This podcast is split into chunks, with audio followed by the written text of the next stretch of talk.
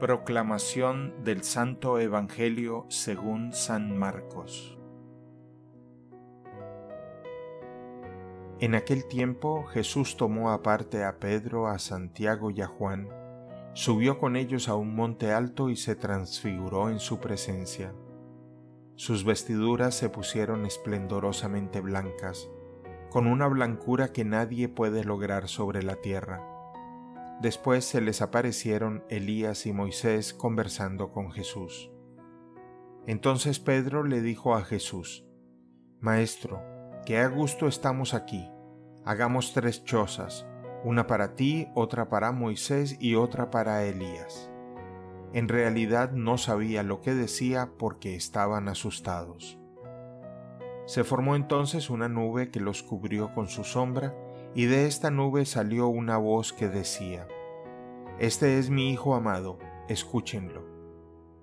En ese momento miraron alrededor y no vieron a nadie sino a Jesús que estaba solo con ellos. Cuando bajaban de la montaña, Jesús les mandó que no contaran a nadie lo que habían visto hasta que el Hijo del Hombre resucitara de entre los muertos. Ellos guardaron esto en secreto pero discutían entre sí qué querría decir eso de resucitar de entre los muertos. Le preguntaron a Jesús, ¿por qué dicen los escribas que primero tiene que venir Elías? Él les contestó, si fuera cierto que Elías tiene que venir primero y tiene que poner todo en orden, entonces, ¿cómo es que está escrito que el Hijo del Hombre tiene que padecer mucho y ser despreciado?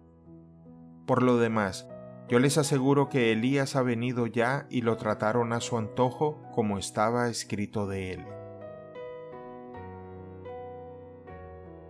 Palabra del Señor.